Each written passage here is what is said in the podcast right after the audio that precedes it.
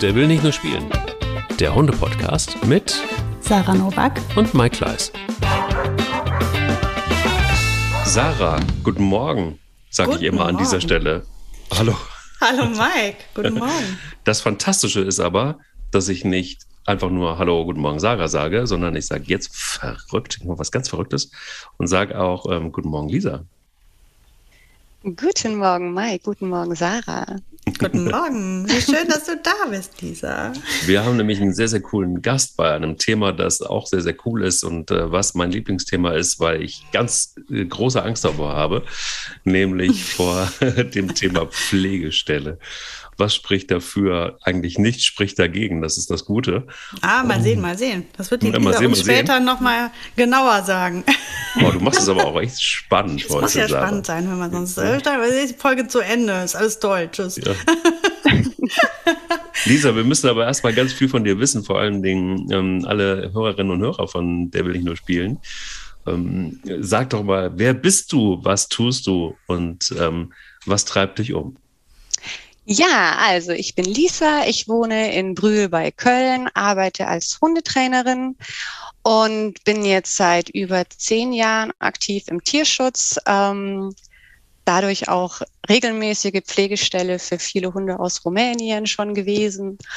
Und ähm, ja, ich Ja, habe selber vier Hunde, zwei Kinder. Guck mal. Und bist die zweite Vorsitzende des Tierschutzvereins auch. Genau, das bin ich Pan. auch noch. Genau. Von welchem? Von welchem?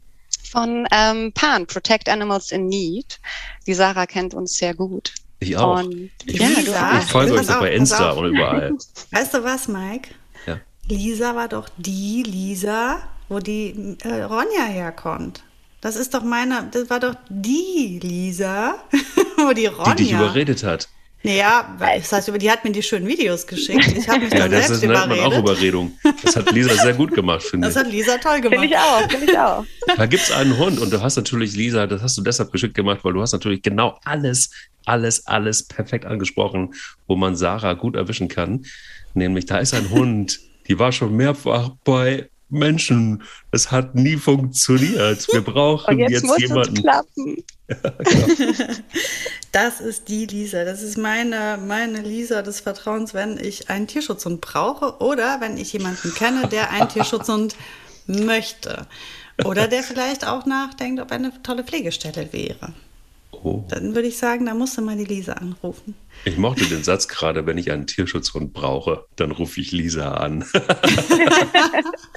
Ja, aber so ist es gelaufen mit Mika. Ich habe einfach Lisa angerufen und habe, ey, Lisa, so, pass auf, hier äh, das äh, Format, bitte nenn mir einen Hund. Und ungefähr, ich glaube, drei Stunden später war Mika entschieden, oder Lisa? Ja, in das etwa. ging äh, sehr flott. Guck mal. Siehst Und das ging auch ohne, dass du eine Pflegestelle warst, Sarah, sondern du hast sie gleich in dein Herz geschlossen. Ja, das stimmt. Bevor wir gleich zum Eingemachten kommen, Lisa, nämlich zum Thema, großen Thema Pflegestelle und Tierschutz und Auswahl der richtigen Menschen und der Hunde und dem ganzen komplexen Wahnsinn, der da so beachtet werden kann und muss. Wie war dein Hundemoment der Woche? Stelle ich meistens Sarah sofort die Frage, aber da du unser Gast bist, auch an dich die Frage, wie war der Hundemoment der Woche? Mein Hundemoment der Woche war, ich glaube, gestern, als meine Pflegehündin Brownie ausgezogen ist. Oh, Und ähm, ich dann abends schon Bilder und Berichte bekommen habe, dass es ihr gut geht, dass sie sich freut, dass sie frisst, dass sie sich streicheln lässt. Und ja, das war so mein Herzmoment der Woche, mein Hundeherzmoment der Woche auf jeden Fall, die richtige Entscheidung getroffen zu haben. wie hat Mhm. es sich angefühlt, als sie ging? Oh, äh, ja, ein, zwei Tränchen sind dort schon im Auto auf der Heimfahrt geflossen. ähm, sie war echt oder ist ein, ein mega, mega toller Hund. Ähm, aber ja, man kann sie ja nicht alle behalten. Und ähm, aber als ich dann zu Hause war und dann hier auch wieder die normale Ordnung war ähm, und ich wusste, sie ist gut untergekommen, dann ging das auch. Also man gewöhnt sich, glaube ich, auch auf eine gewisse Art und Weise dran, aber ja, ein, zwei Tränchen habe ich dann schon verdrückt. Sehr schön. Schön, dass sie einen Platz gefunden hat. Sarah, Auf wie war jeden dein, Fall. ja, wie war dein Hundemoment der Woche, Sarah? Äh, mein Hundemoment der Woche war, als ich ähm, Mika ähm, alleine für mich hatte, weil ich äh, Ronja und Boogie ähm, bei meiner Mutter zurückgelassen habe aus praktischen Gründen. Wie gesagt, die zwei werden ja aktuell noch immer nicht getrennt. Und ich war halt nur mit Mika unterwegs und habe halt gemerkt, wie viel ruhiger und wie viel ähm, entspannter die ist, wenn die mal alleine mit mir unterwegs ist, weil also oder meine Vermutung ist, ähm, sie muss dann nicht so viel regeln und mitgucken. Die entspannt sich dann, die kann sich viel besser ähm, zu, zurückfallen lassen. Auch was, die ist immer schon dieses, ich muss den einen Schritt vor den anderen gehen. Das ist ja ein kleines äh, Aas ist das ja, ne? und die, die will ja immer die eine Nasenlänge voraus, muss ja bei Mika immer. Und dann hatte die den Stress nicht. Ich war voll entspannt. Und ich war mit der im Einkaufszentrum aber ich finde das immer wieder wichtig, dass sie hier und da auch mal genau solche Ausflüge auch mal machen. Ähm, und die hat das total genossen mit den Kindern und hat sich da überall mitgemischt, überall mitgeguckt. Das war super. Das Einzige, die hat ja immer noch diesen, die hat ja immer so einen äh, Knall mit wenn es irgendwo runtergeht, also Brücken, ähm, wenn du an einem Geländer stehst und es geht da runter, egal wohin, Horror. Da würde die am liebsten irgendwie sich selbst verdauen, dann will die nur noch weg. Das ist im Einkaufszentrum, weil das zwei Ebenen sind, ein bisschen blöd gewesen, weil wir sind oben quasi an einer Glasfassade lang, wo es halt nach unten ging. Und das war für Mika ein hm. bisschen Stress. Wir haben also geübt, wir konnten auch wieder über uns hinauswachsen. Es war ein toller Moment für Mika. Mike, Schön. jetzt bist du aber dran. Mein Hundemoment der Woche. mhm. Der hat, äh, der ist heute passiert. Heute Morgen. Hm. Denn es gibt eine Nachbarin, die sich vor einigen Monaten endlich in den Kopf gesetzt hat, es muss jetzt ein Hund her. Und sie guckte erst bei meinem Verein, den ich so ein bisschen äh, feature und äh, wo ich die Hunde habe. Und ähm, sie hatte sich auch einen Hund ausgeguckt, aber den bekam sie nicht, weil der Verein ähm, da habe ich mich ein bisschen mit denen in die Wolle gekriegt sogar, gesagt hat, nö, Herdenschutzhund, nee, mit Familie, nee, grundsätzlich nicht irgendwie so nicht. Wo ich so gesagt habe, äh, was hat sich denn da bei euch geändert? Ähm, also ich hätte da überhaupt gar keine Probleme gesehen, ehrlicherweise, aber die, diese Geschichte will ich eigentlich gar nicht erzählen, weil sie so ein bisschen äh, nervig und traurig ist, ehrlicherweise.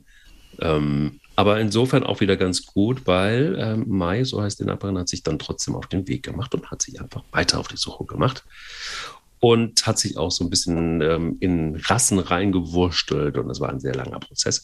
Sie ist da sehr ordentlich und dann kam sie auf den Wolfspitz. Ich hätte jetzt das nicht vermutet. Ich bin jetzt auch nicht Team Wolfspitz um, unbedingt, aber, aber es muss nur Wolfspitz sein. Mhm. Und dann fand Mann, einen Bauspitz, von einem, einer Hündin, von einem Züchter, der diese Hündin, der dieser Hündin nicht mehr gerecht werden konnte, noch eine sehr junge Hündin aus seinem letzten Wurf oder so. Und äh, ja, Rona ist es jetzt geworden und heute Morgen kam, war ein Riesenaufruhr, weil im Hof war ein Riesenalarm. Wie die Nachbarin so ist, kam sie einfach vorbei und sagte einfach mal Hallo. Ah, und da haben deine Hunde gesagt, nee, nicht Hallo. Doch. Doch, Doch, haben die. Unsere Hunde haben ganz anders das reagiert als sonst. mag das nicht, ne? Ja, nee, überhaupt nicht. Mhm. Spanier findet es total scheiße, wenn jemand unangemeldet kommt und keine Blumen mitbringt. Das ist für sie irgendwie jetzt irgendwie nicht so geil. Und äh, nein, es waren alle waren total freundlich, total cool. Ähm, alles, was falsch laufen konnte, war eigentlich auch genauso. Die Tür flog auf, ähm, Rona war noch an der Leine, ähm, alle Hunde stürzten auf sie drauf. Ach. Es war alles falsch, was du falsch machen kannst. Und es ging alles klar, was klar gehen konnte, Na. weil der Hund einfach von der Leine abgemacht wurde und äh, sie war erstmal ein bisschen überfordert mit drei Kötern, die um sie rumstanden und alle was von ihr wollten und alle irgendwie an ihr rumschnuffeln wollten und alle unterschiedlich waren. Spanne hat sich so ein bisschen zurückgehalten und nach äh, fünf Minuten saßen sie alle im Hof und man unterhielt sich und es war nett. Und es war so schön. Also was toll war an diesem Hundemoment der Woche, dass, obwohl eben alles falsch gelaufen war, was falsch laufen konnte, war alles einfach richtig gut. Also lag einfach auch daran, dass ich irgendwie wieder mega stolz auf meine Hunde war, weil sie einfach auch das cool gemacht haben, mhm. ähm, nicht aufdringlich waren, sondern einfach auch vom Sozialverhalten tiptop waren. Und ähm, ja, und Shoutout an, an, an Runa, weil sie, weil sie total auch im Rahmen ihrer Möglichkeiten ähm, relaxed war und cool war einfach, dass sie einfach auch ein Rudelhund war vorher. Ne? Also, dass sie einfach gewohnt Wie war. Wie alt war sie? Oder ist sie? Sie ist, äh, sie ist etwas über ein Jahr und auch noch sehr verspielt. Und ähm, sie ist halt einfach auch cool aufgewachsen, scheinbar. Sonst mhm. hätte das so nicht richtig gut funktioniert. Ja, so war machen im Moment der Woche. Der war heute. Der war heute. Tumultig. Tumultig. Genau. Tumultig. Ähm, ja, aber da sind wir vielleicht schon noch genau mitten, mittendrin im Thema. Denn in Pflegestellen könnte ich mir vorstellen, ähm, liebe Lisa, wird es wahrscheinlich auch so oft so sein, dass es mehrere Hunde gibt, die erstmal gar nicht so zusammengehören, die erstmal zusammengeführt werden müssen. Und wenn man vier Hunde hat wie du, und dann, kommt, dann bist du auch noch selber Pflegestelle vielleicht, dann wird es richtig bunt. ähm, aber wenn man jetzt auch noch in so einem Verein tätig ist und dann auch noch Entscheidungen treffen muss, nämlich wer ist denn für eine Pflegestelle geeignet? Und wie ist das denn eigentlich mit dem Hund? Welcher Hund darf denn dahin? Und warum? Und warum muss es vielleicht sogar passieren? Hol uns doch mal rein in die Welt der verantwortungsvollen Lisa, die Entscheidungen treffen muss. und was macht das gut und was macht das manchmal so furchtbar anstrengend? Ähm, also erstmal zur Frage, ähm, wie wir denn Pflegestellen aussuchen. Bei uns ist es so, dass Pflegestellen wirklich auch so getestet werden, wie jetzt Adoptanten reguläre. Wir telefonieren mit den ähm, jeweiligen potenziellen Pflegestellen. Die bekommen dann auch einen Fragebogen zugeschickt und bekommen auch eine Vorkontrolle.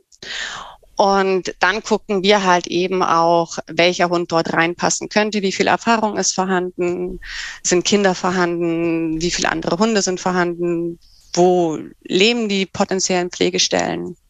Und ähm, ja, dann geht eben der Prozess los, dass man sich dann mal die Hunde anguckt, die jetzt in Rumänien zum Beispiel sind und lange auf eine Anfrage gewartet haben, wie jetzt Brownie zum Beispiel, die jetzt vermittelt ist, oder auch Tom und Carlos haben wir ja aktuell noch ähm, hier in der Nähe auf Pflegestelle. Zwei schwarze Hunde, die es natürlich ganz besonders schwer haben. Und ähm, ja, Sarah. ja, die ist ja. ich bin raus. Stopp. Ganz tolle, wunderschöne Hunde einfach nur. Ähm, ja, und dann ähm, geht die Reise los. Also manchmal ist es auch so, dass wir nicht direkt ähm, Hunde haben, die ausreisen können. Aber es ist halt immer schön zu wissen, dass wir Pflegestellen im Hintergrund haben, die wir dann zur Not auch besetzen können. Und ähm, ja, das ist so erstmal der Prozess, wie wir Pflegestellen aussuchen. Mhm. Mm, ja. Und die Hunde? Also wie wählt ihr die Hunde aus, die dann auf einer Pflegestelle in Anführungsstrichen dürfen? Oder wer hat Vorrang? Mm, also jetzt bei ähm, Carlos und Tom war es eben so, dass die Geschwister auch ausgereist sind und die sind dort natürlich auch sehr reizarm aufgewachsen auch aufgrund ihrer Größe. Und wir wussten halt auch, jetzt kommt der Winter und die werden nicht jünger und die werden ähm, einfach, ne, die, die müssen jetzt raus ins Leben, die müssen jetzt abgeholt werden, die müssen ins Training kommen. Und da haben wir dann einfach gesagt, die setzen wir jetzt auch auf Pflegestelle. Bei der Brownie war es auch so, vor zwei Wochen bevor sie zu mir gekommen ist, waren Martina und Claudia vom Verein unten in Rumänien und die hatten äh, mir dann auch Videos geschickt von ihr. Und Brownie ist einfach nur in die Flucht gegangen, hat sich so gar nicht interessiert für die Menschen, hatte wirklich, ähm, wollte nur Abstand.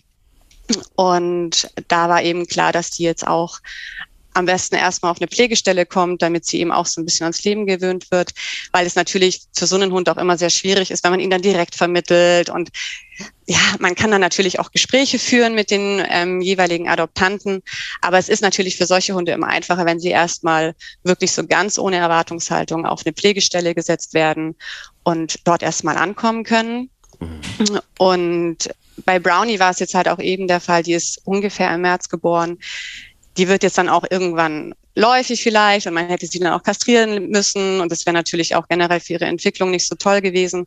Und deshalb habe ich dann auch gesagt, komm, ne, bringt die mir jetzt noch vor dem Winter, damit sie eben nicht kastriert werden muss, damit sie den Prozess noch voll durchleben kann. Und das ging jetzt ja auch extrem schnell mit der Vermittlung. Ich hätte gar nicht damit gerechnet, dass es so schnell geht. Ich schon. So hübsch und so süß und so niedlich. Also, ja, die hatte keine einzige Anfrage in Rumänien. Ja, das hast unten... du erzählt. Ja. Ich, erstaunlich, weil die also wirklich ein bildschöner ähm, Hund und, und sowas von niedlich. Und die hat dieses, Total. So, so dieses äh, hündische Kindchenschema, Mike. Weißt du? was ich meine? Wo du die anguckst und die sehen irgendwie immer aus wie Welpen. So, so eine. So sweet.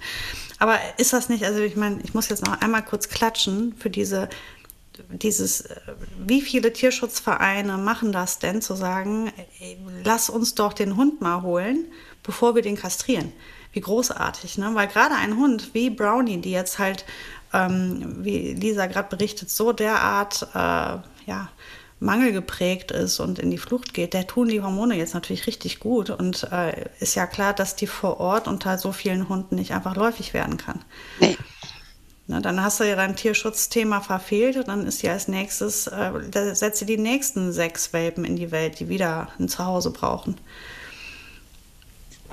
Also ich glaube auch, dass das, also das ist da, da geht es ja irgendwie los. Ne? Wir haben ja mal die eine oder andere Folge gemacht, so, welche Kriterien sind denn sinnvoll, um, um, überhaupt den richtigen Verein zu finden, mhm. wenn man sich überlegt, einen Hund aus dem Tierschutz zu holen. Und haben versucht, da immer wieder so ein paar Parameter zu nennen. Und am Ende muss man sich ja wohlfühlen mit dem Verein. Also und umgekehrt. Also es ist ja immer so eine, ich finde gerade Hunde aus dem Tierschutz, das ist so diffizil, weil du einfach immer wieder so eine Wunderpackung kriegst und niemand weiß so richtig, was drinsteckt. Ihr könnt jetzt natürlich so ein bisschen vorher scannen, weil ihr habt natürlich einfach auch eure, eure Leute vor Ort und ihr könnt euch Informationen zukommen lassen. Weil wie so ein Hund dann am Ende wirklich reagiert, wenn er zu Hause ist oder auf einer Pflegestelle, das weiß man ja dann auch erst dann, wenn er da ist. Und, ähm, und ich habe das ganz oft erlebt, dass, gerade wo du jetzt gesagt hast, ähm, total ängstlicher Hund gewesen da, wo, wo, wo, wo er war in, ähm, in Rumänien, ähm, kenne da auch zwei sehr, sehr, sehr furchtbar schüchterne Maremanos, die etwas über ein Jahr sind, die jetzt in Italien sind und die, ähm, wo einer jetzt ein Geschwister, wo einer jetzt so ein bisschen auftaut und so ein bisschen Kontakt zu Menschen sucht und wo ich natürlich auch sofort denke, oh, Pflegestelle, wenigstens mal vielleicht hier, vielleicht, ich kriege schon wieder hin, ähm, damit ihr weiterziehen könnt. Nicht. ähm, aber wenn man so, so grundsätzlich dafür affin ist für so ein Thema, ähm, was denkst du, mal abgesehen davon, dass es gut ist, in der Tat bin ich total bei Sarah, dass es doch noch Vereine gibt, die nicht kategorisch auch im Vertrag schon drin haben, dass der Hund kastriert werden muss und dass das nachgewiesen werden muss oder aber, dass er ähm, schon kastriert abgegeben wird zum neuen Besitzer. Hm. Was sind so für euch die die Parameter, dass man sagen kann, hey, bewirbt euch doch mal für eine Pflegestelle zuerst? Was, was, mm. setzt ihr so voraus? Was, was für Gedanken sollte man sich vielleicht vorher machen, wenn man mit dem Gedanken spielt? Mm, also, man, Hundeerfahrung generell ist da natürlich nicht schlecht. Mm, vor allem auch Erfahrung mit Auslandshunden kann da natürlich auch nochmal helfen. Hm generell ist es ja so, wenn man einen Pflegehund bei sich aufnimmt, ist es ja erstmal so, als würde man einen eigenen Hund bekommen, weil man nimmt ihn ja in sein Leben mit auf, ähm, man, man gibt ihm die gleichen Hausregeln, man integriert ihn komplett in sein Leben, als wäre es der eigene Hund.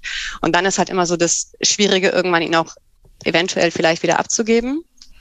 Ähm, dessen muss man sich halt auch bewusst sein, dass man halt einfach für den ähm, oder halt für die Zeit, wo der Hund dann bei einem ist, einfach noch einen zusätzlichen Hund hat. Nur weil der jetzt ein Pflegehund ist, heißt das ja nicht, dass er sich anders verhält, dass er irgendwie ähm, weniger spazieren gehen muss oder, oder, oder. Er ist einfach 100 Prozent da von Tag eins und ähm, dessen muss man sich halt bewusst sein.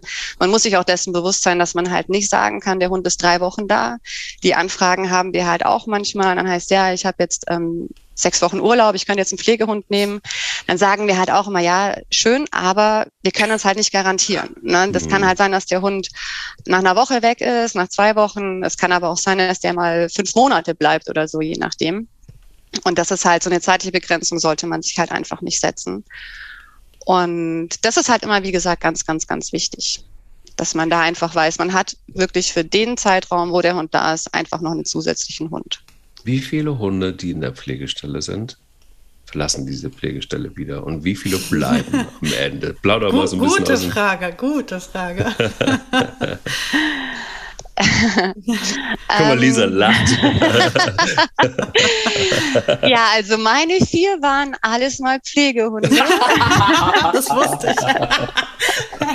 Das dachte ich mir schon bei dir. Ähm, Meine 18 auch. Ähm, aber jetzt bin ich, wie gesagt, an dem Punkt angekommen, wo ich sehr konsequent die Hunde auch abgeben kann, weil ich sage, vier reichen einfach.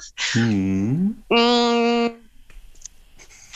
Es gibt schon sehr, sehr, sehr konsequente Pflegestellen. Wir haben äh, ein paar Pflegestellen, ähm, die wir einfach nur großartig finden und ohne die wir auch nicht so gut arbeiten könnten, die die Hunde auch wirklich immer abgeben. Man kann das natürlich auch nachvollziehen. ne? Wenn man jetzt so einen Hund bei sich aufnimmt, Brownie jetzt auch wieder. Wir haben uns total schnell an sie gewöhnt. Die hat sich hier super eingelebt. Das war die fiel nicht mehr auf. Ne? Die ist total toll mitgelaufen, hat sich dann an die ganzen Rituale hier gewöhnt, an die Abläufe und, und, und. Ähm, wenn man dann sagt, boah, nee, ich kann den Hund nicht mehr abgeben. Ich möchte den jetzt doch behalten. Das können wir auch zu 100 Prozent nachvollziehen. Aber natürlich ist es dann auch immer so, ah, wieder eine Pflegestelle verloren.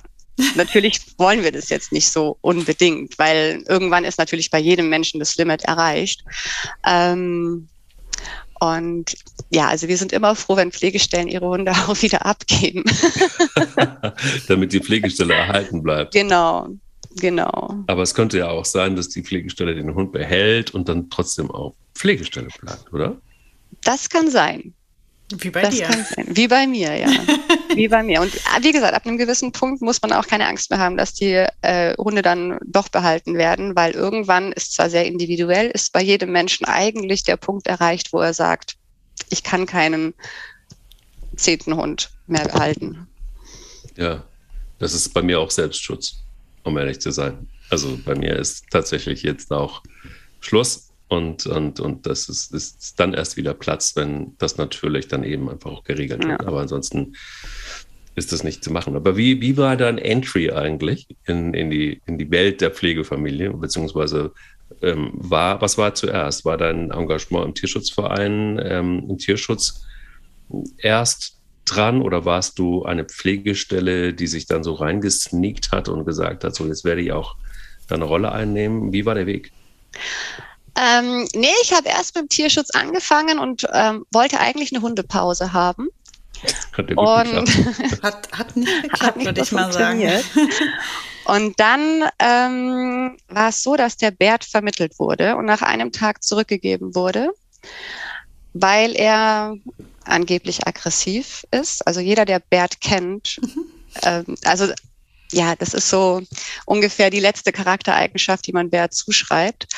Ähm, aber mir war die damalige Adoptantin nicht so geheuer und deshalb habe ich gesagt, okay, bring mir schnell den Hund vorbei, bevor du irgendwie Blödsinn machst. Und mein Freund war damals nicht so begeistert von der ganzen Aktion. Nach drei Tagen war er aber schwer verliebt in Bert und ähm, dann hatte uns noch eine andere Person auch abgesagt, die ihn eigentlich übernehmen wollte. Und dann haben wir dann gesagt, okay, er bleibt. Und da ich ein großer Fan von Mehrhundehaltung bin, hatte ich mir damals eigentlich eine Hündin ausgesucht, die ich mir dann noch dazu holen wollte. Mein Freund hatte dann aber gesagt, aus so einem, ja, so eine, so eine menschliche Romantik einfach, wenn, dann holen wir seinen Bruder dazu. Da hatte mich dann die damalige Rumänin, mit der wir zusammengearbeitet hatten, gefragt, ob ich Mephisto wirklich nach Hause holen möchte.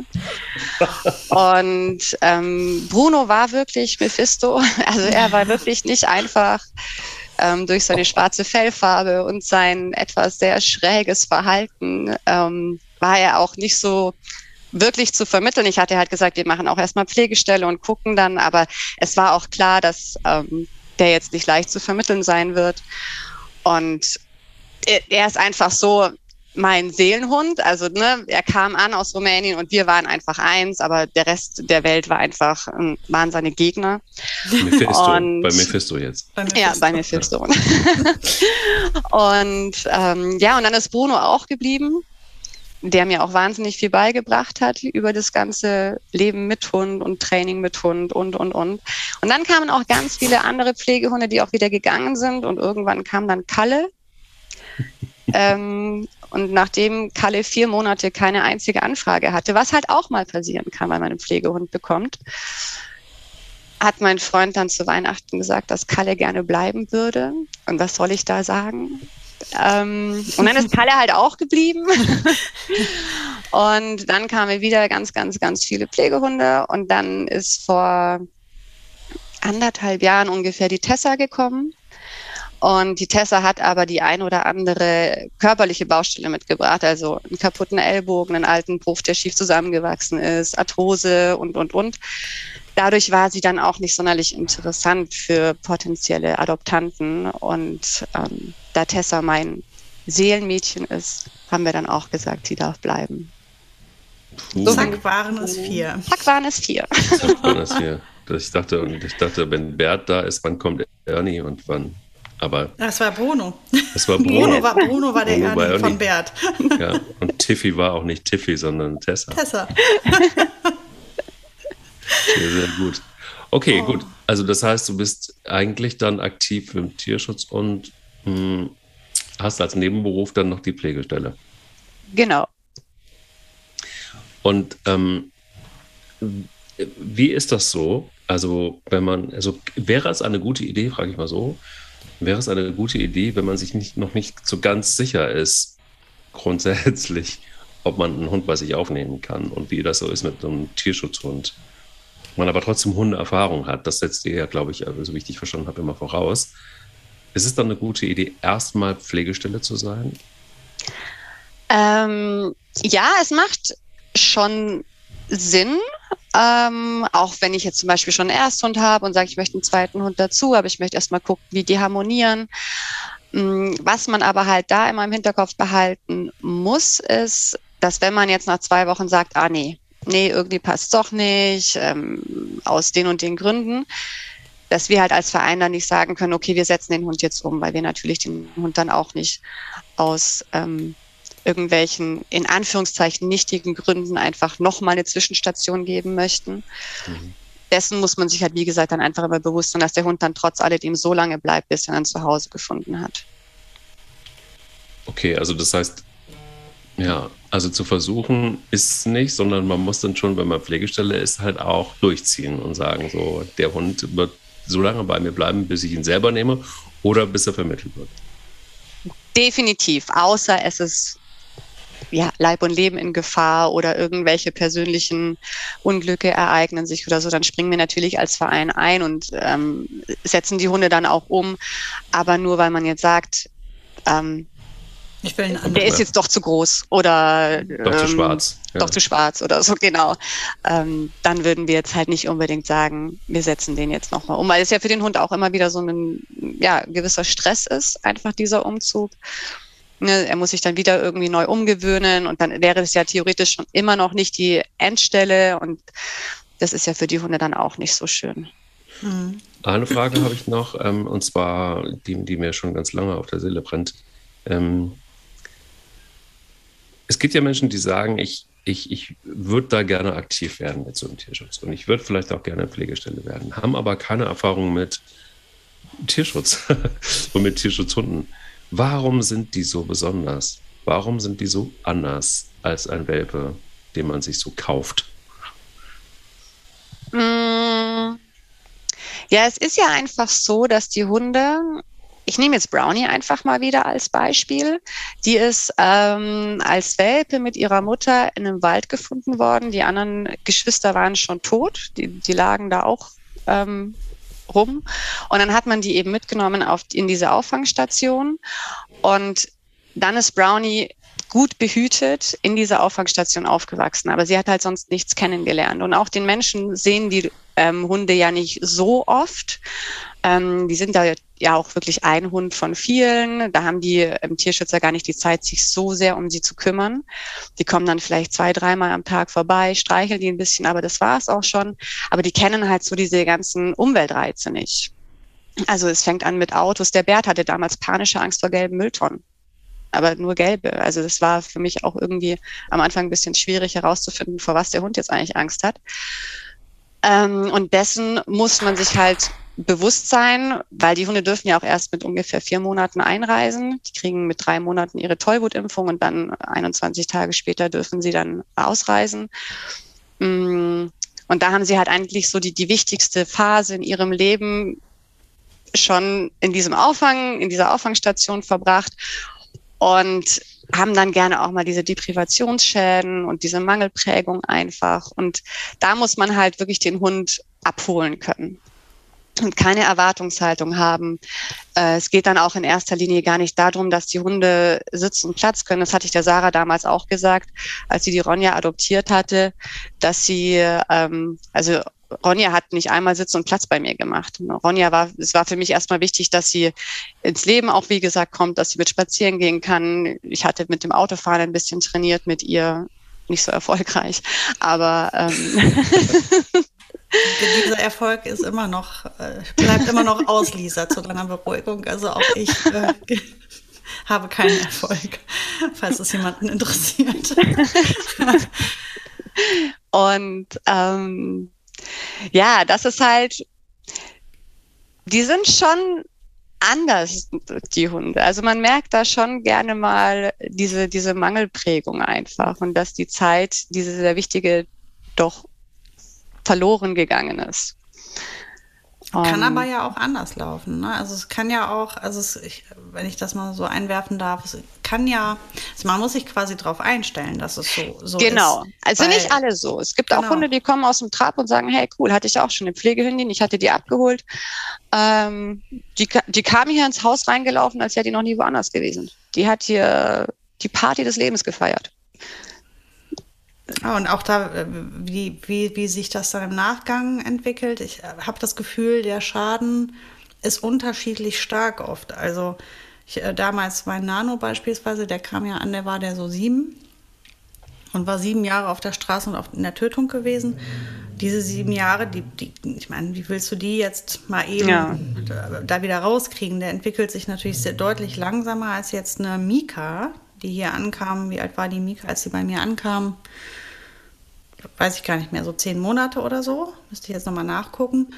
Ähm, die war total schnell offen für Neues, weil sie noch so neugierig war und ich glaube, die negative Erfahrung war deutlich geringer gewesen vorab. Und auch dieser, diese Mangelprägung klar, die spürst du, aber die ist halt als Typ so aufgeweckt und neugierig und, und fröhlich, dass du die wiederum besser in den Griff kriegst. Eine Ronja hingegen, die sogar jünger war als Mika, als sie nach Deutschland kam, die hat einen Vollknall. Ne? Also die kriege ich so schnell, das dauert bei der alles hundertmal länger. So unterschiedlich sind die ja dann. Ne? Also man hat ja letztendlich dieses Überraschungspaket, oder? Absolut. Also auch bei Brown, ich war echt mega positiv überrascht, dass sie einfach so schnell so eine krasse Verhaltensveränderung gezeigt hat. Ich hatte die samstags abgeholt, ähm, sie hat geschnappt, sie wollte überhaupt keinen Kontakt mit uns haben. Ähm, da dachte ich schon so, oh, das wird, das wird eine Aufgabe. Und drei Tage später sprang die mir auf dem Rücken rum und wollte auf den Schoß. Und also es war mega beeindruckend bei ihr einfach. Darf ich dich dazu noch was fragen?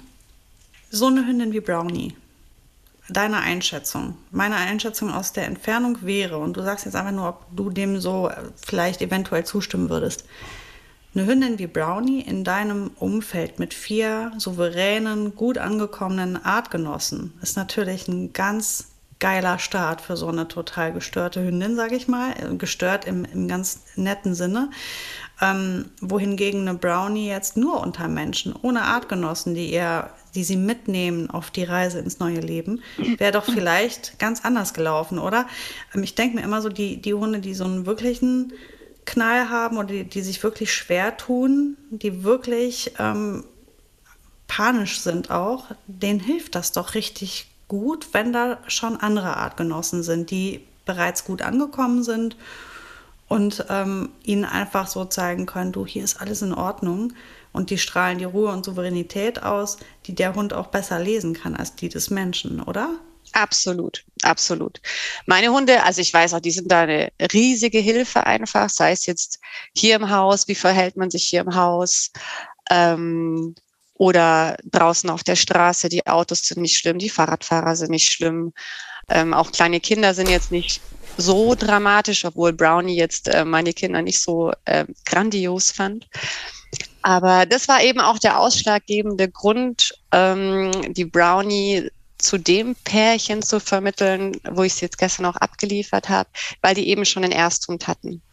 Ich hatte mehrere echt gute Bewerber für die Brownie, was dann eben auch nicht einfach war zu überlegen, hm, wer bekommt sie jetzt und wo geht die Reise hin? Und man hofft ja dann auch wirklich immer die richtige Entscheidung zu treffen. Aber das Pärchen von gestern, wie gesagt, dadurch, dass sie schon eine Hündin haben, das war so der Pluspunkt einfach für die. Mhm. Und da ist ja wieder der Punkt, dass die Pflegestelle die große Hilfe ist, weil du konntest sie ja nur richtig gut kennenlernen, man konnte sie besser einschätzen und konnte deswegen vielleicht auch einfach das bessere Folge zu Hause finden. Aus der Distanz ja. ist es ja viel schwieriger, stimmt's? Total, weil es auch ganz oft so ist, dass ähm, die Hunde in Rumänien, eine Brownie jetzt außen vor, aber es gibt auch viele Hunde, die in Rumänien relativ offen sind und sich auch über die Tierschützer, wenn sie dann kommen, freuen und an den hochspringen und dann geht die Reise los, dann kommt der Kulturschock und die verkriechen sich erstmal. Deshalb übernehmen wir auch keine Garantie, was das Verhalten angeht. Wir schicken dann Videos, wir schicken Bilder und sagen so, das ist der Hund aktuell in Rumänien, aber es kann halt sein, dass er wirklich ähm, so darunter leidet unter der Reise, unter dem ganzen Neuen, dass er ein komplett anderer Hund hier auf einmal ist. Danke, dass du das sagst. Das ist nämlich genau meine Erfahrung immer und immer wieder gewesen bei all den Hunden, die ich hatte und habe. Dass, ähm, ich habe das auch alles durch mit Videos und mit Fotos und mit Berichten und so weiter. Ähm, und hier kamen ganz andere Hunde an. Jedes Mal. Hm. Ähm, bei Pelle war es so, das ist ja der letzte, hier kam, der vor anderthalb Jahren kam, der mir auch gezeigt wurde als total offener, junger Hund, der ähm, total äh, cool mit anderen Hunden ist und, und so weiter und sich sehr für andere Hunde interessiert. Äh, die, den hat das ist Rudel hier gar nicht interessiert. Null. Der war total durch den Wind. Der hat die Bude voll gepisst, wenn wir mal fünf Minuten weg waren vor lauter Stress. Und ähm, äh, zur Belohnung ist er noch aus dem zweiten Stock gesprungen, um hinter uns herzukommen, möglichst schnell. Ähm, äh, weil wir einfach alles, wir wussten, dass er Türen öffnen kann, äh, sehr, sehr präzise auch übrigens. Er hat eine Mechanik gefunden, die sehr funktioniert, ohne dass er etwas zerstört. Er trifft genau die Mitte der Klinke und das ist sehr präzise. Das wussten wir, aber er hat leider eben dieses Fenster, das einen Spalt noch offen war, einfach aufgedrückt und ist gesprungen im Tunnel. Und das waren also lauter Parameter, die gar nicht mehr zu dem gepasst haben, was wir vorher auf den Videos gesehen haben und so weiter. Und ähm, das war bei Bilbo de Maremano so, das war bei Spanja so, die ähm, uns auch als junger, netter Hund verkauft wurde. Und es war ein Flummi, der, ein brauner Flummi, der einfach nur durch die Gegend flog. Sarah kennt sie von damals noch. Also es waren immer tatsächlich genau konträr zu dem, was, was beschrieben war. Und ich finde es wichtig, dass du sagst, dass man eben genau diese Situation vor Ort ist einfach oft ein anderer. Das Setting ist ein, ein anderes. Ähm, die, die, die, es ist letztendlich ja auch die Heimat der Hunde. Also es ist ein anderes Land. Vielleicht riecht es da anders, vielleicht sind da andere Geräusche am Start, vielleicht, keine Ahnung, was auch immer dazu kommt. Immer, immer wieder bin ich auch fasziniert davon, dass, dass Hunde so sensibel sind und minimale Stellschrauben massive Veränderungen im Wesen der Hunde anrichten können, in Anführungsstrichen. Mhm. Dass wir teilweise, glaube ich, auch manchmal auch wenn du dich ewig lange mit Hunden beschäftigst, ähm, dann wieder immer wieder erstaunt bin, äh, bist, was, was die so leisten können und worauf die plötzlich reagieren, wo du da stehst wie das Bambi im Scheinwerferlicht und denkst so, oh, okay, was passiert hier gerade? Also ich glaube, so diese Situation, und das macht es vielleicht aber auch, also für mich macht es das spannend, Hunde aus dem Ausland ähm, bei mir leben zu lassen, speziell aus dem Tierschutz. Aber es ist eben einfach auch eine Herausforderung. Das gilt doch auch wahrscheinlich auch für jede Pflegestelle, oder? Absolut, absolut. Ähm, vor allem, also es ist auch bei mir manchmal so, dass ich einen Anruf bekomme und sage, hier, in einer Woche hast du den und den Hund. Also bei Ronja war das ja auch sehr spontan. Ähm, da dachte ich dann nur so, hm, okay, mal schauen, was uns da erwartet. Ich sehe das natürlich auch sehr ähm, positiv immer so für meinen Job einfach als Hundetrainerin. Jeder Hund, der hier ins Haus kommt, bringt was Neues mit. Ähm, es ist einfach nie Schema F mit den Hunden. Ich lerne durch jeden Hund was Neues. Und ähm, ja, und die, die Entwicklung, die die einfach mit sich bringen oder mitmachen dann, das ist ähm, sensationell. Das ist schon schon großartig. Die verzeihen uns das alles immer sehr schnell, oder? Ja. Ja. Wenn man überlegt, ähm, ich habe zuletzt mit, äh, mit meinem Mann Tom dazu gesprochen. Ähm, wir hatten die Mika, die Mika ist ja rotzfrech, die sprang dem Tom gerade beim Abendessen so auf den Schoß, als wir dann gesagt haben, oh, da ist sie wieder, unsere Mika, dieses freche, kleine, äh, wilde Ding. Und ich sagte zu ihm, weißt du noch, als ich sie abgeholt habe, damals vom, vom Transport aus Rumänien, und ich erinnere mich wirklich, als wäre es gestern gewesen, wie ich mich mit ihr ins Auto setze. Und sie ist also wie übergriffig. Ne? Dieses Tier wird also irgendwo aufgelesen, kommt in eine Auffangstation, ähm, findet sich da ganz gut ein, hat da ihre Buddies, mag die Tierschützer und so weiter. Dann wird sie wieder irgendwie einfach genommen, in eine Kiste gepackt, in ein Auto gepackt, sitzt da stundenlang, riecht das Adrenalin in diesem Fahrzeug, weil alle haben Angst. Ähm, wird aus diesem Auto in eine andere Kiste gepackt, in mein Auto gepackt, da riecht es wieder anders, da sitze ich und ich sehe diesen Blick wie sie mich aus dieser Kiste raus angeguckt hat. Dieser sieht ja aus wie ein Seehund, ne? Und dann guckte sie also aus diesem, diesen, dieser Box mich an. Und ich hatte, es war eine Mischung aus, ich liebe dich jetzt schon über alles. Und es tut mir leid, dass du das jetzt hinter dich bringen musstest, um bei mir zu sein.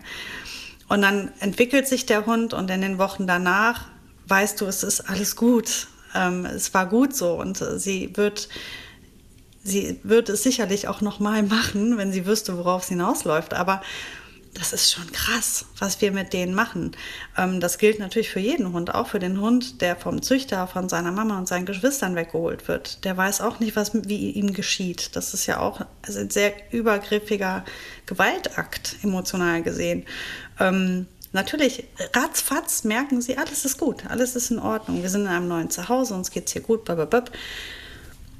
Ah, aber das ist jedes Mal wieder, wenn, wenn, wenn der Weg so hart ist, und das ist ja bei dir in deinem Alltag als Tierschützerin wahrscheinlich einfach nochmal potenziert, weil du wirst Hunde da haben, die halt einfach nicht ankommen wollen, weil irgendwie immer es nicht harmoniert oder Hunde, die mehrfach wieder in den Verein zurückgehen oder die Pflegestelle wechseln oder, oder, oder.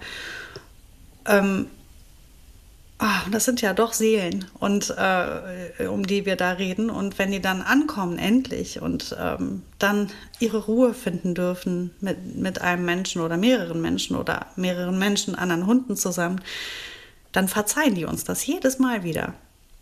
Mm. Und ähm, ich finde das so toll.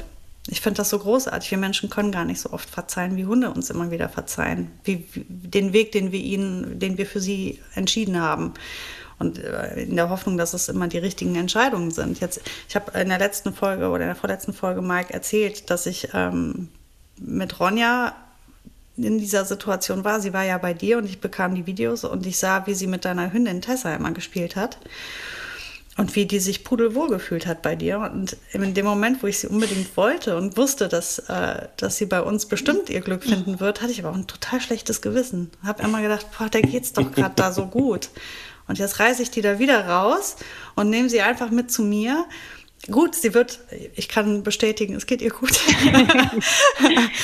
Aber das ist schon etwas, ne, wo man dann jedes Mal wieder mit seinem eigenen Gewissen auch ein bisschen Kampf hat, weil man sich denkt, boah, du, jetzt entscheidest du das für sie ähm, ich werde mein Bestes geben, dass äh, es ihr auch gut gehen wird und dass sie sich toll entwickeln kann und ähm, dass die Rechnung geht in aller Regel auf.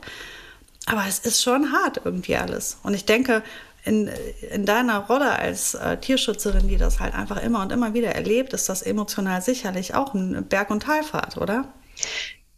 Ja, also bei Ronja war es jetzt natürlich auch so ein bisschen ihre Vorgeschichte, ne, dass sie einfach schon zwei Besitzer hatte vorher, dann zu mir gekommen ist und sie war ja sechs Wochen, glaube ich, bei uns, was schon relativ lang ist. Ähm, die längste Pflegehündin, die ich ähm, hatte, war acht Wochen bei uns und Ronja ist auf Platz zwei.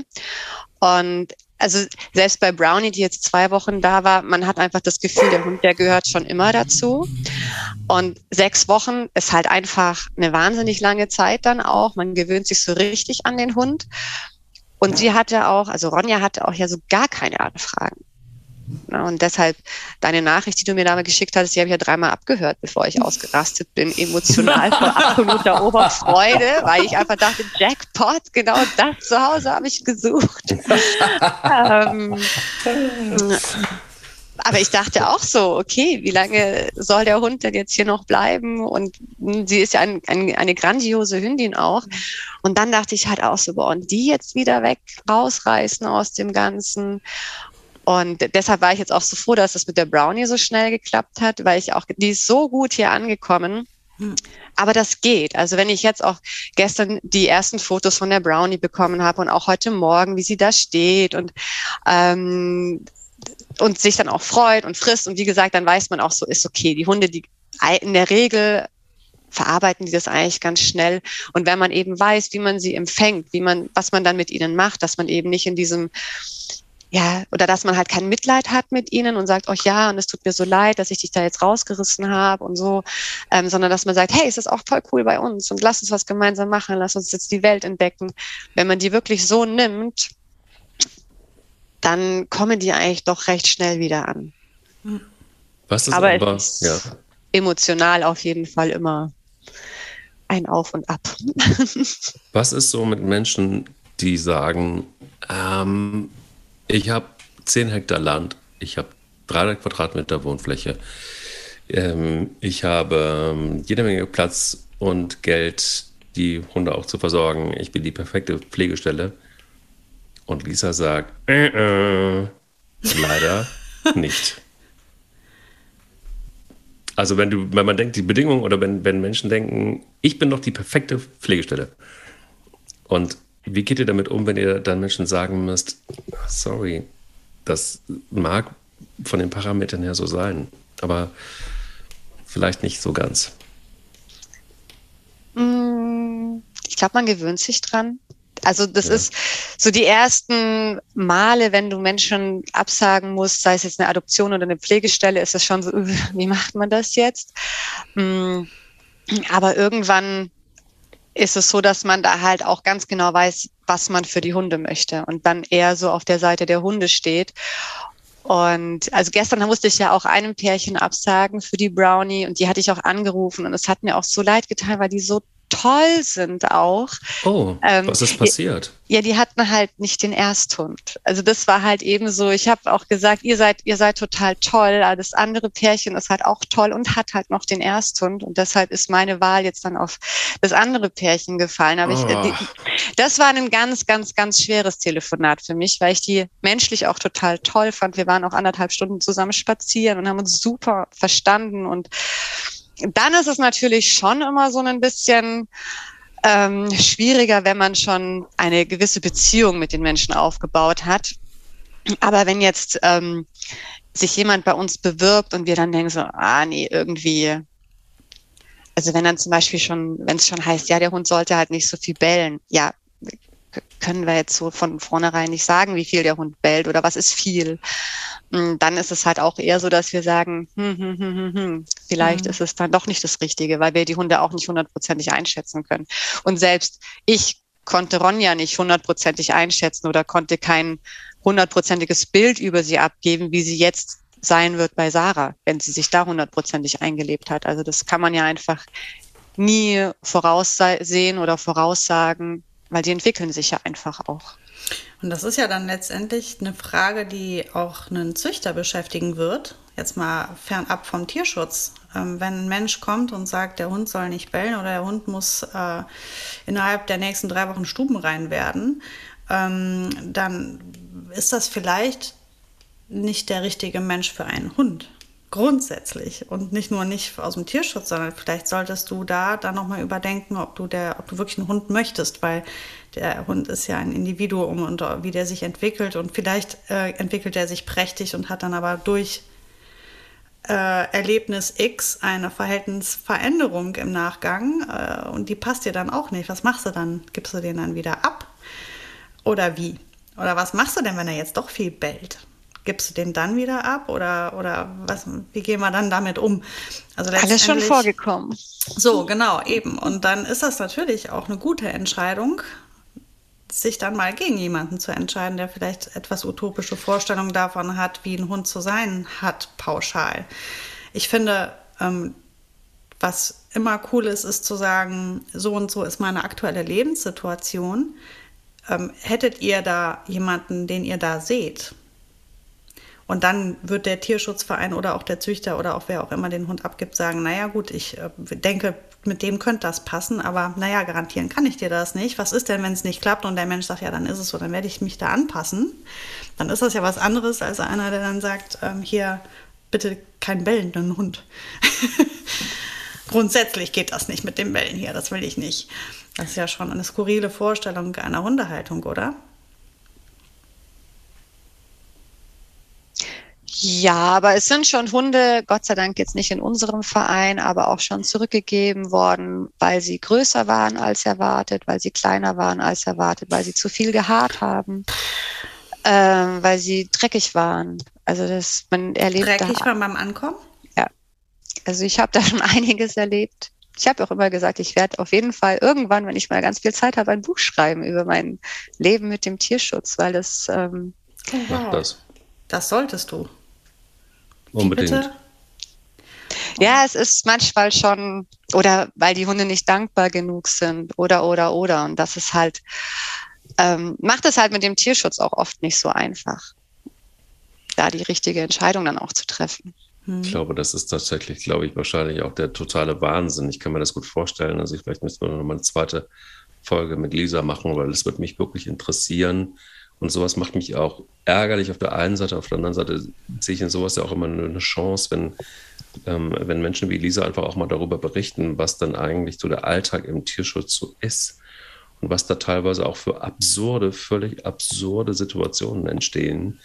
Ähm, das finde ich immer ein ganz eigenes Thema. Also hier, mhm. wirklich vielleicht offiziell die Einladung, Lisa, wenn du mit, nochmal mitmachen wirst. Gerne. Das ist für mich tatsächlich wirklich auch noch, vielleicht auch nochmal eine nächste Folge wert ähm, oder eine übernächste, vielmehr jetzt in unserem Fall. Ähm, weil ich glaube wirklich, da besteht noch so viel, ach, oh, weiß ich nicht, Unwissenheit oder auch Naivität. Natürlich ist ein Hund dreckig, wenn er ankommt aus dem Tierschutz. Der stinkt wie die Hölle, der ist dreckig wie die Sau, weil es einfach so ist, weil die transportiert werden im Zweifel 800.000, 1500 Kilometer, ja, pissen sich ein, kacken sich ein im Zweifel auch mal. Nicht allzu oft schamponiert wurden auch vorher, ne? Ja, gut. Aber es ist trotzdem irgendwie so, gibt ja so ein paar Dinge mit ein bisschen Menschenverstand, denke ich ja auch immer. Es sind viele Sachen zu lösen, aber manchmal ist der Menschenverstand vielleicht einfach auch gar nicht so selbstverständlich, wie er sein sollte. Also ich glaube, das ist tatsächlich übrigens auch ähm, mein Lieblingsbeispiel ist ein Rechtsanwalt, den ich gut kenne. Also Sarah, du kennst das, du kennst die Geschichte. Und auch die Hörerinnen von und Hörer von Till nicht mehr spielen, kennen sie auch, aber es ist ein Rechtsanwalt und ein Bekannter von mir, der super intelligent ist, der sagte irgendwann zu mir, Mike, du hast so lange schon Hunde, kannst du mir helfen? Tierschutz, würde ich gerne einen Hund holen, aber der darf nicht bellen. Der darf auch keine Haare verlieren. Und der muss mit Kindern gut sein und eigentlich ist der, muss, sollte der perfekt erzogen sein. Ja, ich dann gesagt habe, hör dir doch mal selber zu, Kollege, was ist denn bei dir kaputt? ähm, und der hat mir das echt übel genommen, dass ich mit ihm wirklich sehr deutlich und offen gesprochen habe. Dann hatte er einen Hund und das erste Foto, was er mir schickte, war ein Hund schlammbedeckt und total glücklich. Kann auch passieren. Und so schnell sie, hat sich das Blatt gewendet und der Mensch hat erkannt, was ein Hund ist. ja, der Hund hat ihm gezeigt. Tja. Vielleicht war es doch nicht so ganz glücklich, was du da vorher für Ideen gehabt hast. Also so kann es auch laufen. Also Gott sei Dank ist es so gelaufen. Mhm. Ähm, für beide Parteien übrigens. Aber ähm, ja, ich bin so ein bisschen gerade, was du erzählst, dass es wirklich Leute gibt, die, die einen Hund zurückgeben, weil er bellt. Oder weil oder er schmutzig ist. Oder weil er schmutzig ist. Das finde ich ja schon krass. Ich habe Ronja immer noch nicht gewaschen. ja, ich will ehrlich sein, ich habe die immer noch nicht gewaschen und ich sag dir, ich glaube, der Regen hat es inzwischen geregelt. Weil es ist auch so, äh, ich habe es versucht. Also, was heißt, ich habe es versucht? Ich habe ihr Wasser gezeigt und dann ist sie so panisch geworden. Ach komm, das muss gar nicht sein jetzt. Dann habe ich dich noch mal ein bisschen gebürstet und es gibt ja genug Seen in der Gegend. Ich hatte auch nur Glück. Ich hatte auch nur Glück, weil Pelle du weißt es, Sarah, eigentlich nach einem Motto lebt, das, was Bilbo, Bilbo kann, kann ich auch. Das, was Bilbo macht, so, mag ja. ich auch. Sehr praktisch. Und, Das haben wir ähm, bei Ronja nicht. Die Ronja scheißt drauf, was die anderen machen. Die hat Ah. keinen Bock auf Duschen. Und Ja, jetzt dann- ist es zwischenzeitlich auch egal. Muss sie halt, äh, bellt sie auch?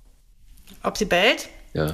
Ob die Ronja bellt? Ronja ist die Königin des Bellens. Ronja hat das Und Bellen. du hast sie noch nicht zurückgegeben. Das ist ja Ja, ich weiß auch nicht, was los ist mit mir. Du, die hat jetzt was ganz Neues, wo wir beim Thema Bällen sind. Die geht jetzt, also die ist ja eh, unser Garten ist ja eher Kino, ne? Also liebt das, die will manchmal auch einfach so ein bisschen im Garten rumhängen. Die anderen sind drin, gibt gar keinen Grund, da passiert nichts, aber die hängt dann da rum und guckt sich um. Vielleicht kommt ein Vogel, den man verjagen kann oder so. Ähm, und kommentiert jeden Passanten, den sie hört. Und aber jetzt ist neu, äh, die fängt dann da an rumzukläffen. Und dann gehe ich raus und möchte das mit ihr gern besprechen, dass ich das nicht so geil finde. Und dann fängt die an, so komische Spielchen mit mir zu machen. Und ich bin ja immer noch mit Ronja ziemlich mh, vorsichtig und sanft und auf jeden Fall kriegt sie von mir immer noch äh, eine Art Schonpackung, weil sie nach wie vor sehr zurückhaltend ist. Und dasselbe macht sie im Haus, wenn wir Besuch bekommen. Die bellt die wie bekloppt an und dann brauche ich nur einmal in die Hocke gehen. Also auch draußen dasselbe Spiel. Ich gehe in die Hocke und dann kommt die mit ihrem Lächeln, Lisa, du kennst es. Ähm, Ronja lächelt. Ist kein Witz, wenn die Stress hat oder sehr aufgeregt ist, dann fängt die an so zu grinsen. Dann zeigt die ihre Zähnchen, dann kriegt, läuft die so ein bisschen seitlich und dann fängt die an zu grinsen. Dann kommt die so an, grinst mich an und dann kann ich die streicheln, dann ist ihre Welt wieder in Ordnung das ist halt echt crazy. Aber es ist, es ist ihr Ding. So ist sie. Und äh, so, so was habe ich auch noch nicht gehabt. Die ist schon ein bisschen daneben. Aber auf eine so sweet, goldige Art. Und ich habe jetzt, genau wie Lisa eben sagt, wieder einen Hund dabei, der mir wieder was Neues zeigt. Was ich auch noch nicht hatte. Super. Ja, Kann man ja auch mal so sehen, ne? Du, aber ich kenne auch Hunde, bei- also bei, bei mir ist es so, die entwickeln sich irgendwie ständig weiter und manchmal machen sie, äh, äh, ja, entwickeln sie sich in so ein Ding rein, wo ich auch denke, wo, wo, wo kommt das jetzt her? Was ist denn das jetzt? Was ist das jetzt? Also Bilbo hat jetzt, eine, er, er denkt ja mehr und mehr und mehr, je mehr er ankommt, obwohl er jetzt schon seit drei Jahren ankommt oder fast vier, dass er fest davon überzeugt ist, dass er ein Chihuahua ist. Will er sich auf dich draufsetzen? Ja. Und er möchte auch gerne, er, er, er presst sich einfach überall rein, damit er noch näher sein kann. Und noch näher. Und dieser Riesenkopf, der doppelt so groß ist wie meiner, presst sich irgendwo rein und dann hört er auf zu atmen. Das ist das Neueste. Ach, ist das. Stopp zu atmen. Hört und bewegt sich nicht mehr stundenlang. Und dann schläft dir der Arm ein und dann schläft dir das Bein ein und so. Lisa, wo findet man euren Verein, wenn man Pflegestelle werden will? Ähm, wir sind sowohl auf Facebook als auch auf Instagram vertreten. Pan Protect Animals in Need e.V. oder aber unsere Homepage panev.com. Und wir freuen uns über jeden, der Pflegestelle sein möchte. Ihr könnt euch gerne alle, alle, alle bewerben. Wir sind so dankbar, weil wir eigentlich am aller, allerliebsten nur über Pflegestelle vermitteln würden, da wir dann einfach die Hunde besser einschätzen können und auch gucken können, welcher Mensch passt am besten zu dem Hund. Kann ja aber auch sein, dass einfach dann ein Hund dann bei der Pflegestelle bleibt und Na, sowas.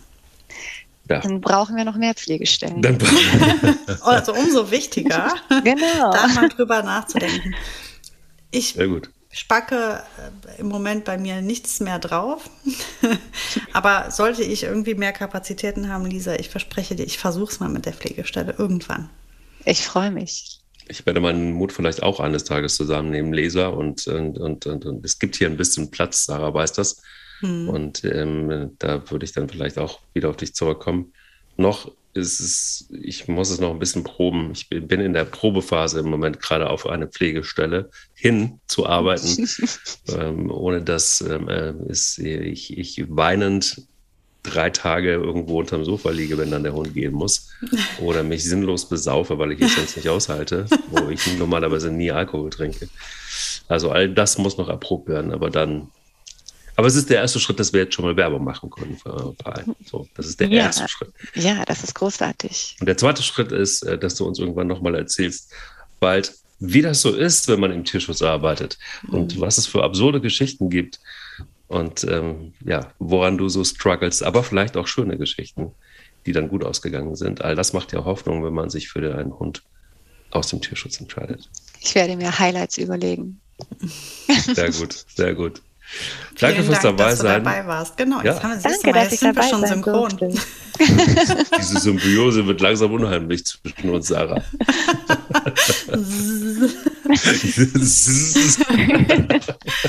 Schönen Tag, Lisa. Vielen Dank, dass du dabei euch warst. Euch auch. Danke euch. Der will nicht nur spielen. Der Hunde-Podcast mit Sarah Novak und Mike Kleiss.